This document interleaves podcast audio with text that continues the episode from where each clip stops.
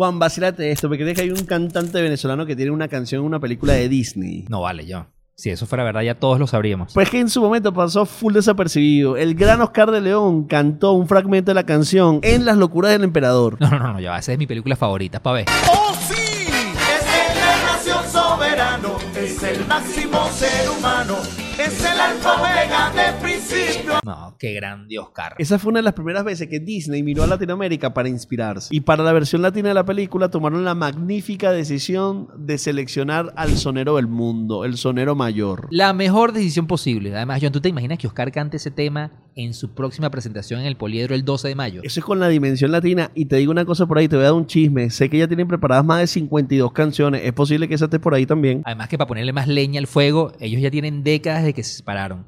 Así que ese encuentro pinta buenísimo. ¿Tú vas ahí? Obviamente que voy a ir John para vacilar como Cusco.